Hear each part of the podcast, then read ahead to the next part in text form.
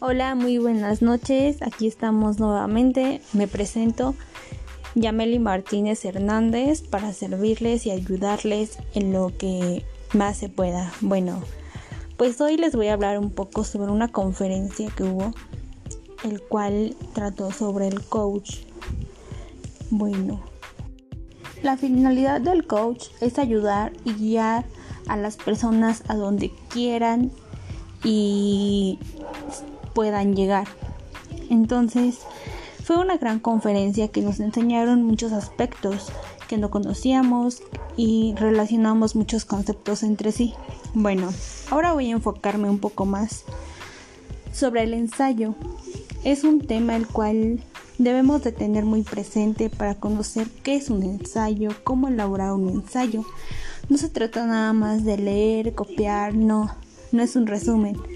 Son son palabras claves en el cual este, se nota la diferencia entre un ensayo y un resumen. Bueno, les voy a explicar qué es un ensayo.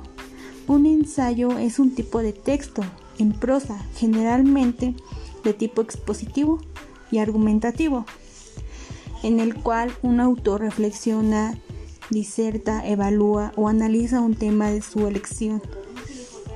Por lo tanto, este, pues igual el ensayo es un género literario, o sea, una de las formas que tienen las obras artísticas del lenguaje en la cual un autor aborda subjetivamente un tema echando mano a la información. Bueno, pues esto quiere decir que desee para sostener su punto de vista. De igual manera, pues también es usual en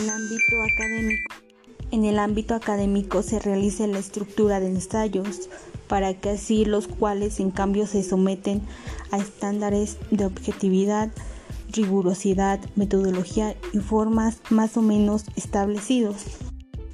Les voy a hablar sobre unas características que tenemos que tener en cuenta sobre un ensayo. Se trata de un escrito en prosa, riguroso en tono y formas, que aborda un tema significativo escogido por el autor. Bueno, esto quiere decir que esto lo tiene que dar a conocer el autor para que, pues sí, para que sea más, más este, legible, más entendible. Otra característica, su finalidad es, explorar un tema, ya que se, se asuma o no una postura respecto al mismo. De igual manera, este se considera un género literario perteneciente a la didáctica, emparentando con la, con la miscelánea, la epístola o la, la disertación.